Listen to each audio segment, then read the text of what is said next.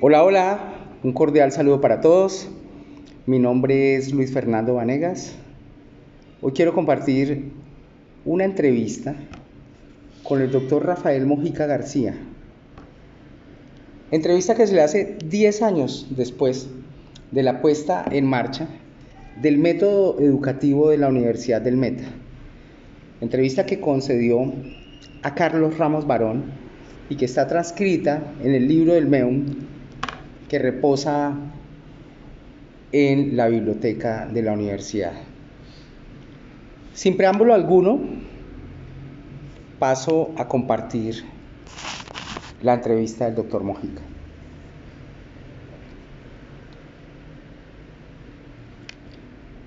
Caminando por lugares comunes a la academia, surgieron las preguntas. El trasegar persistente como profesor, dice el texto sagrado, no hay nada nuevo bajo el sol. Había que buscar en las fuentes, en los lugares de la cultura, en la historia y el presente de la educación superior y de manera inteligente asimilarlo y acomodarlo. No es un invento, en realidad no tiene nada nuevo. Lo único que hice fue organizarlo a la manera de nuestro temperamento, expresa el maestro. El MEUM, método educativo de la Universidad del Meta, es una propuesta inteligente para el desarrollo y construcción de un profesional que conozca su historia y geografía. Consiste de la realidad social y económica de su comunidad próxima y remota, con una ética y comportamiento impregnados de una visión humanista, una inteligencia creativa y un espíritu de investigación que dignifican al hombre en el cosmos. Hay que sensibilizar a los estudiantes para que puedan tener una mejor comprensión de su pueblo, dice el maestro. Una pequeña y próspera ciudad de provincia es La Cuna. Allí se creó la propuesta, dio sus primeros pasos en la naciente universidad y a la par con ella creció inocente de sus valores. Como cualquier niño, tropezó, pero la fuerza de sus principios y la voluntad insoslayable de su creador mantuvieron la esencia y su crecimiento no se detuvo. El origen del MEUM podemos encontrarlo en el ejercicio docente y las preocupaciones académicas que el doctor Rafael Mojica cultivó durante sus años de profesor y directivo en diversas instituciones del país. Cuando en el año 1980 se propuso crear una universidad en la pequeña y próspera ciudad de Villavicencio, ya estaba gestando los principios y procesos organizados según la forma de nuestro temperamento, según sus propias palabras, conformarían el método educativo de la Universidad del Meta, MEUM. Iniciar significó empezar a, caminar un proceso teórico práctico de concientización del saber de los docentes respecto de la metodología propuesta y de taller de experimentación del ejercicio mismo de la metodología. Una pregunta me surgió como alumno, dice el doctor Mojica. ¿Será esta la, forma más adecuada para aprender? ¿Cuál es el camino pedagógico? ¿El respeto mutuo al profesor está fundado en el saber o en la figura? ¿Qué pasa en otras partes? Ya vendrían las respuestas. De México, entiende el doctor Mojica que una inmersión total en la academia se vive y es en medio de ese trabajo intelectual en el que los profesores y alumnos mantienen una comunicación continua en el desarrollo de las actividades propias de la educación superior. En España es el polo opuesto. El profesor se presenta cada ciertos periodos de tiempo, asigna trabajos, expone aspectos generales, pero el trabajo es individualizado. Con los profesores se puede contar, se puede dialogar, se puede consultar, pero es responsabilidad del alumno el cumplimiento de los objetivos. Ya vendrían las preguntas y exposiciones. Había que preocuparse por sí mismo y los latinoamericanos no éramos muy hábiles para esto. En Alemania, el seminario indicaba el procedimiento más riguroso pero poco aplicable a la cultura latinoamericana. Sin embargo, esto me dejó muchas valiosas enseñanzas. En Colombia había que considerar nuestras costumbres, el entorno, la forma de ser.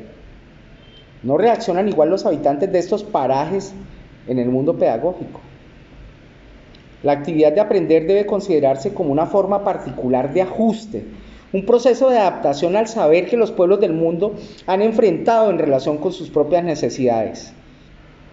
Aún en el evento en el que se pueda presumir copia, cada uno ha realizado según sus parámetros culturales, así como por ejemplo el despertar de Oriente tiene que ver con su espíritu y sus disciplinas, entonces, para nuestro caso, no solo había que escoger el modelo, había que crearlo, ponerlo a caminar, hacer ajustes y, por supuesto, perfeccionarlo.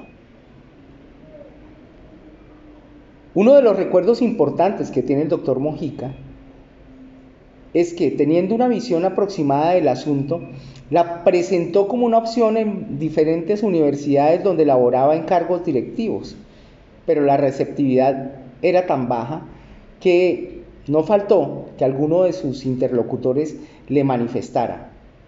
Tendrá usted que crear una universidad para poder a caminar esto.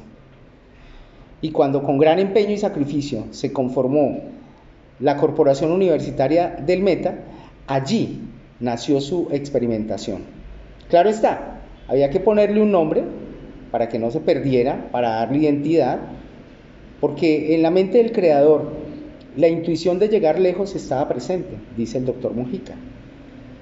Siempre me ha gustado lo mejor, la buena comida, el licor fino, la belleza, la poesía, la escultura, el arte. Y por esa razón, lo que me propongo lo hago bien. Y tengo la convicción de que esto también será óptimo. Cuando era niño, mi padre siempre esperó mucho de mí. Quizás él sabía que yo iba a llegar lejos. Claro está, no fue fácil. En una época de mi vida sentí que era muy poco lo que había hecho. Había trabajado con algún éxito en el sector público y podía haber avanzado mucho, ya que era buen empleado, pero tenía que dar un salto. Yo no quería ser empleado. Y el paso se dio. El doctor Mojica, como economista, también deseó haber sido abogado, pero su verdadera vocación era la docencia. Desde niño ya empujaba una pesada y callosa mano para que el adulto aprendiera a escribir y también dictaba clase sin querer y sin pensar en sobrevivir de ello. Sencillamente le nacía educar. Estaba convencido que ese era el remedio para el subdesarrollo. El conocimiento le apasionaba desde la infancia. La historia y la literatura eran sus lecturas favoritas y desde esas primeras épocas, el valor del humanismo clásico y moderno calaron en la mente del maestro. Cuando en medio de las frustraciones que experimentaba el contacto con los modelos tradicionales de la docencia, empezó a pensar este asunto. Ni siquiera tenía claro cuál era el problema, pero dentro de un modelo general de investigación, cada problema era una pregunta y había que buscar respuestas las experiencias en el exterior, el seminario alemán y de manera especial el artículo de Néstor Navarro Barrera en la revista Mundo Universitario número 19 de 1988, terminaron aportando los elementos. Organizamos según nuestro temperamento y estaba justificado en el análisis crítico de otros modelos. No tenemos los colombianos la infraestructura, las costumbres, la disciplina. Es necesario moldear estos elementos. Hacer transferencias rígidas sería contraproducente. La idea no era expresar unos puntos de vista para que no reposen como tantos estudios exhaustivos en los anaqueles de los eruditos. Se pretendía crear con un lenguaje sencillo y elemental una propuesta teórico-práctica para implementarla y probarla. Es allí donde los deseos de independencia del doctor Mojica y su mirada altruista lo llevan a fundar una universidad, para llenar el vacío que la sociedad metense tenía en el orden de la educación superior. Y es providencial esta circunstancia. Era su propia universidad donde iba a poder probar la propuesta. Ya en otros sitios como docente, incluso como directivo, el eco que había producido era el de rechazo e incomprensión. Ya comentábamos que se le invitó a fundar una universidad si quería aplicar eso. Claro está, esa no fue la razón esencial, pero es sorprendente que 11 años después de estar aplicando el MEUN, con grandes tropiezos, desviaciones y consiguientes alineamientos que requirió la criatura, y con la conciencia de que los alcances todavía son precarios, que se han avanzado y los alumnos unimetenses respetan el concepto y lo asumen, pero que todavía hay un largo camino por recorrer. Se afirma que el Día del Conocimiento, fiesta de gran trascendencia en Europa Oriental, en particular en la actual Federación Rusa, que el MEUN es el aporte más grande del presente siglo a la educación universitaria. Y es que ante esta frase lo primero que atino a decir el maestro es, señor embajador, ¿está seguro que la traducción es precisa? Porque en los sueños estaba esto. Sería importante que la humanidad lo reconociera. Pero tan pronto, 11 años de vida de la universidad es apenas la primera infancia, pero el hecho estaba allí y el reto aumentaba. Ya no es en contacto con el medio universitario nacional. Hay que confrontar el panorama porque se amplió, es el mundo universitario el escenario. Y allí, la Universidad del Meta tiene que continuar el proceso. Los primeros pasos han sido vacilantes, como el niño que gatea y pasa a caminar. Pero ha adquirido la firmeza y la huella se empieza a notar. Aquí hacemos un alto y volvemos a mirar atrás, a los primeros inicios. Los primeros alumnos de la Universidad de Unimeta fueron los primeros alumnos del MEUN también. ¿Y quién fue el profesor? Pues Mojica. William Antonio Leal, uno de, aquellos profesores que en el futuro alcanzaría cargos directivos en la institución, nos dice, al, principio creímos que el MEUN era una sigla de una asignatura técnica. Esto por analogía con otras similares de otras eh, materias que dictaba el señor rector adquiría el hecho una propiedad de identidad que la hacían importante, pues felizmente fue agradable conocer de primera mano las razones que esta propuesta metodológica tenía. No todos los compañeros comprendieron la importancia y apenas asistían por requisito, pero otros no solo lo entendíamos, sino que experimentamos el momento educativo en el que se adquieren nuevas herramientas, se perfecciona el ejercicio de aprender y en general se hace más eficiente el ejercicio que le compete como estudiante. Varios directores se sucedieron y las primeras experiencias fueron difíciles. Los profesores asignados en muchos casos desconocían la estructura básica de la metodología, se confundía la libertad de cátedra con la posibilidad de transformar los fundamentos que sustenta la metodología. Los alumnos deben conocer su entorno, su historia, su geografía, sus escritores, la forma cultural de la comunidad en la que se vive. Y entonces se cambiaban los libros de seminario de autores llaneros a clásicos de la literatura. Se transformaban clases de historia en sesiones de yoga y en clases de metodología se enseñaba comportamiento y salud sexual. Claro, no siempre, por supuesto con mala intención es que a veces se aceptan asignaturas que no se dominan y aludiendo a la libertad de cátedra se puede hacer pequeñas transformaciones para enseñar lo que sí sabemos. Dificultades de este orden y ante todo el desconocimiento de los fundamentos y principios que sustentan la estructura metodológica de las asignaturas MEUN fueron los principales obstáculos. Esto provocó que un grupo importante de alumnos que cursaron varias asignaturas del MEUN pues no obtuvieran los resultados esperados. Por una parte, no aprecian lo que representa para la formación personal, conocer su propia geografía e historia, y en otro sentido sus costumbres académicas, la lectoescritura comprensiva, el análisis, la reflexión, no representan transformaciones importantes y esto hace que su quehacer académico sea mediocre y se encuentre en semestres superiores personas con baja capacidad para redactar, pensar y expresarse con elementos conceptuales que correspondan con su nivel de formación. Sin embargo, en medio de estas situaciones se presentaron momentos importantes. Los alumnos aventajados que se asimilaron y comprendieron la trascendencia de esta propuesta para su propia formación, motivados por las expresiones de preocupación de sus maestros respecto del futuro de la criatura, realizaron un estudio que aclaró las fortalezas y debilidades del ejercicio de la propuesta en esta época.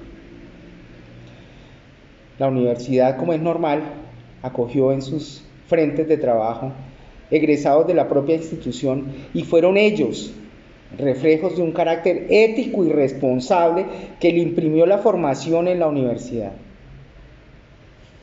Dice el señor rector que estos resultados también se advierten en otras esferas sociales y económicas, en las que profesionales unimetenses no solo se destacan por la eficiencia técnica de sus actuaciones, sino por el comportamiento honesto y de compromiso social con la comunidad.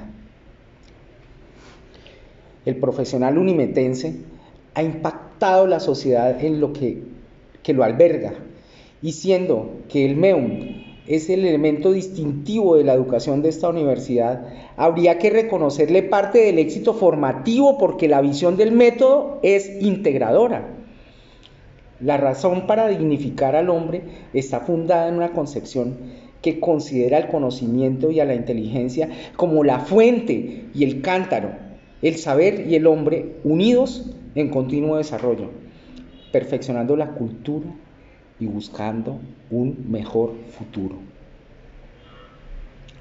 Para conferirle este sello humanístico a los futuros profesionales, había que interesarlos para que conocieran su entorno, la historia, la cultura, el ambiente geográfico.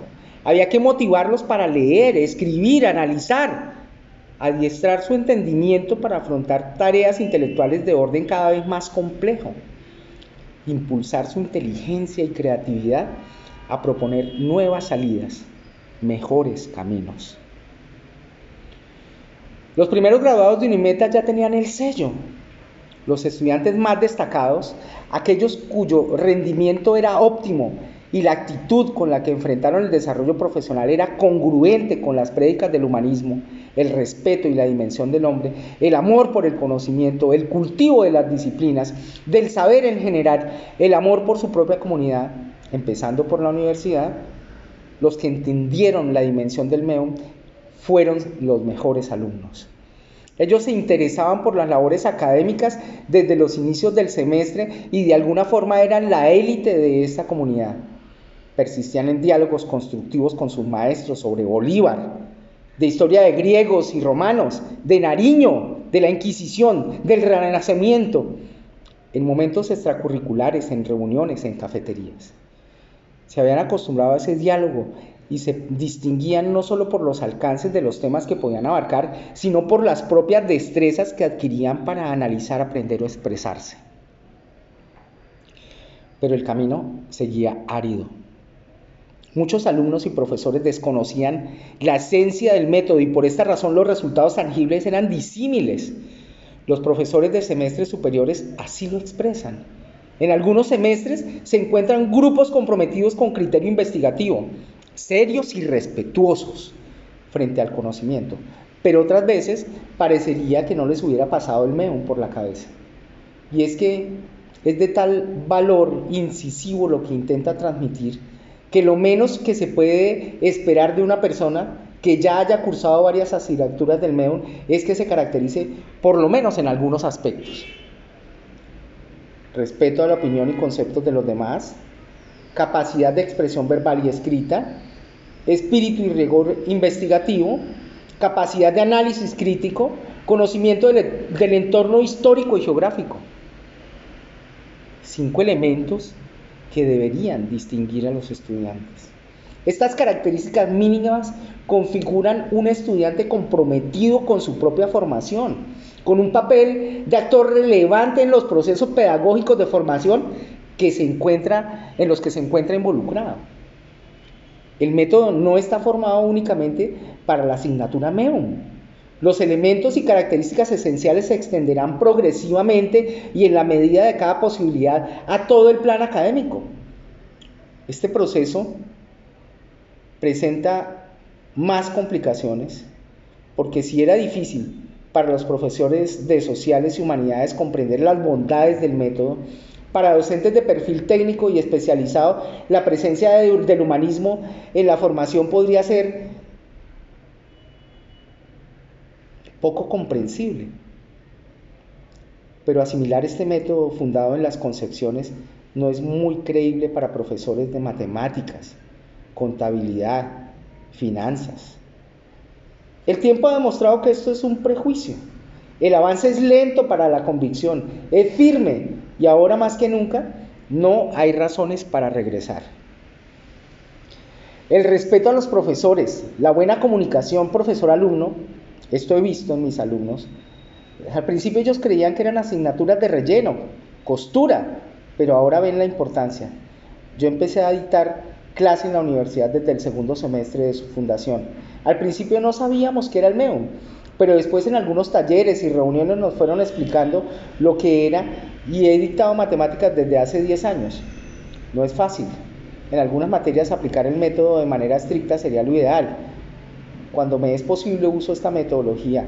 El coloquio es lo que más nos han recalcado y es el que más se ha utilizado. Así habla Cristina Ordóñez, una profesora de la universidad. Expresa conocer el método y las razones que llevaron al doctor Mojica para implementarlo a sus alumnos y le ha contado a quienes la escuchan que ha dicho que son las asignaturas en las que se puede adquirir cultura general.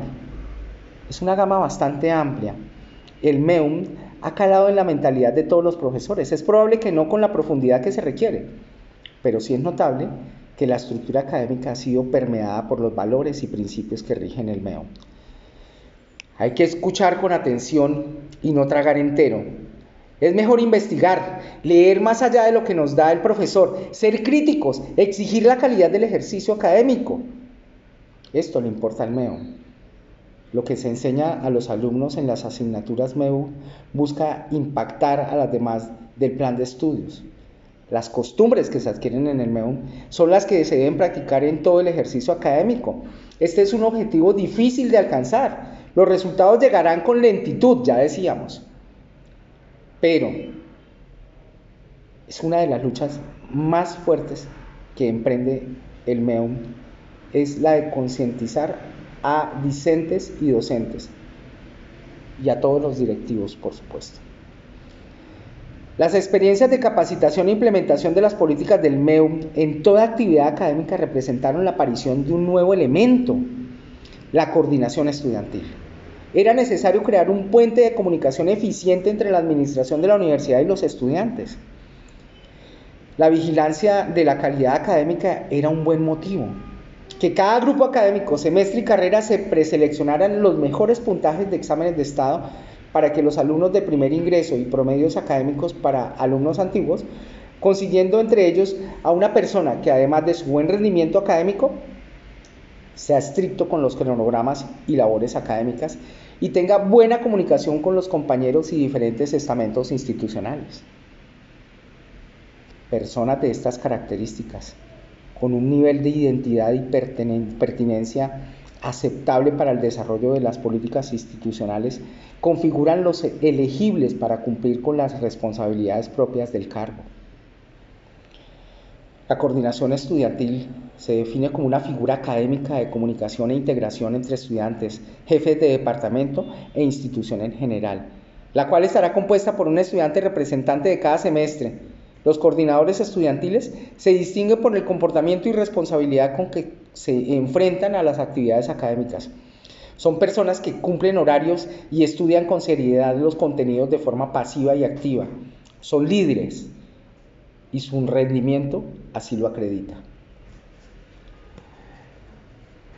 La institución tiene plena confianza en su accionar y ha delegado en ellos la responsabilidad de registrar los hechos relevantes al control de la calidad que se realiza al desarrollo de las asignaturas de la institución. Naturalmente, la aparición de este elemento representó un reto de grandes dimensiones. La representatividad de los alumnos a nivel universitario no es una cosa nueva, pero uno seleccionado con las calidades expresadas y que fundamentalmente contara con el aval de la Rectoría no es un representante común y corriente. En ocasiones parecía que fuera poco, que fuera poco significativa su relación a partir de los discentes. Pero los argumentos del doctor Mojica pueden aclarar estos eventos. Los mejores alumnos no son siempre los más apreciados por los compañeros. Si estuviera en sus manos elegirlo, muchas veces preferirían a alguien complaciente. Los alumnos no aprecian el valor del tiempo que se le destina a la actividad académica. Lo pagan anticipado y luego lo desechan. Profesor, ¿por qué no nos da la hora? Hay que aplicarle el cuarto de hora. Escondámonos. Mejor que se enfermó. El grado de inconsciencia del escondámonos y mejor que se enfermó es el del alumno eh, universitario que en Colombia eh, nos obliga a, hacer distintivo una élite de estudiantes aventajados, en últimas con el objeto final de que todos los procesos que se desarrollen eh, tengan el control de los propios alumnos y con quienes disfrutan o se perjudican con la calidad de la labor docente. Entonces, de manera general, podemos explicar que la forma de, representatividad de la coordinación es novedosa, porque comprende y equilibra las fuerzas más visibles en el accionar académico. La administración y la academia, la administración y los alumnos, y los alumnos y los docentes. Estas múltiples relaciones confluyen en el cargo y no ha sido fácil optimizar estas acciones. Se han presentado resistencias en varios ámbitos. Algunos docentes resisten esta vigilancia estricta los alumnos vieron en sus compañeros elegidos al lambiscón o al sapo, términos que terminan, que, terminan utilizando los colombianos para designar el delator de turno. Esta experiencia ha enriquecido las posibilidades de comunicación institucional. Algunos coordinadores ejercen verdadero liderazgo en el grupo y se preocupan por la calidad del ejercicio académico se identifican con las políticas institucionales y promueven la participación del alumnado en las actividades extracurriculares, culturales y de extensión que la universidad desarrolla. Como es natural, el número de coordinadores ha venido creciendo de manera consecuente con la expansión de la universidad y el manejo y el control de estos grupos se ha dificultado. De todas maneras, el proceso ha hecho esperar. Este oficio ha sido reglamentado mediante resoluciones y acuerdos que establecieron de manera precisa las funciones y procedimientos, así como los incentivos a que se hacían merecedores los que abarcan desde la participación, eh, desde, para, para, los que se han hecho merecedores y abarcan desde la participación en eventos hasta la obtención de un auxilio económico semestral. Controlar la eficiencia, la eficiencia de estos colaboradores que en el año 11 de la institución son 84, ha representado un reto de grandes proporciones. Algunos no comprenden el rol que deben representar, otros bajan el ritmo de su rendimiento académico por diversas causas y como es natural, la actividad de coordinación se afecta. De todas maneras, este elemento constituye una forma creativa cuyos resultados han sido productivos, pero todavía requiere muchos ajustes. Otro de los cambios significativos desde la segunda época a partir del 90 fue un cambio curricular que aumentó de 8 asignaturas a 10 las que correspondían al MEUM y que era parte de todos los programas académicos. Las materias que entraban a completar tenían como objeto cerrar un ciclo completo de recorrido acerca del conocimiento del hombre sobre su propio ser y la historia de la civilización. Se inicia, con una asignatura que refuerza las destrezas de los recién universitarios para pensar, estudiar, perfeccionar la lectoescritura comprensiva y destrezas en ejercicio de análisis y resoluciones de problemas. Posteriormente se lleva un proceso de aproximación reflexiva a la historia y la geografía humana, empezando con una visión cosmológica y pasando a la historia de la cultura occidental con énfasis en los siglos XIV em, en adelante. La historia de América, de Colombia, Cátedra del Meta y de Villavicencio, terminando con un proceso inductivo que ubique a los estudiantes en un conocimiento universal de su realidad actual, su propia tierra y en contexto nacional e internacional que le permita afrontar de manera eficiente la globalización de la economía en la sociedad contemporánea, lo que representa el acceso de estas comunidades a la modernidad. Dos importantes asignaturas Sociedad del Futuro y Pensamiento Político Contemporáneo, cierran el ciclo de aproximación al conocimiento de la realidad actual del hombre y la visión que él mismo tiene del futuro y de las competencias propias del saber humano. Igualmente, y de manera articulada con diversas asignaturas técnicas y específicas, se cursa la cátedra Unimeta que busca inculcar los principios éticos, criterios y el amor respecto que requiere la universidad. Es esta la estructura académica de las asignaturas MEU que actualmente rige. Los contenidos de las respectivas guías de cátedra se han ido perfeccionando progresivamente y en este sentido la metodología admite que los cambios continuarán, unas veces en formas de ajuste o perfeccionamiento y si fuera necesario se transformarían, claro, después de un juicioso estudio. Lo que es inflexible es la aplicación de los elementos del método se puede afinar las estrategias. De hecho, hay que hacerlo. Esto es susceptible de, perfeccionarse.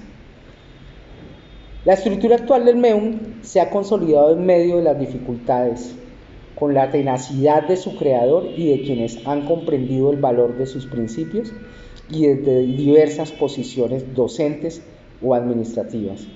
Propenden por la construcción de un profesional unimetense con una calidad excepcional. Los nuevos desarrollos han representado para el MEUN y la Universidad del Meta el reconocimiento internacional de sus bondades y esto conlleva un compromiso institucional de mayor envergadura. La satisfacción y el orgullo nos embarga a todos los que de alguna manera estamos involucrados en la actividad académica de la universidad. Sabemos que el reto se ha dimensionado. Comprendemos que debemos afirmar nuestros conceptos, Alumnos y profesores acompañamos en esta importante gesta al doctor Rafael Mojica, conscientes de la responsabilidad histórica y social, y esto implica, nos sentimos dispuestos para unir nuestros esfuerzos y continuar impulsando la formación de hombres nuevos que comprendan y participen de la construcción de una nueva sociedad más justa y feliz. Mi agradecimiento total por haber encontrado escritas estas palabras que nos sirven para aclarar el papel que su creador tenía en el proceso educativo. Muchas gracias a todos.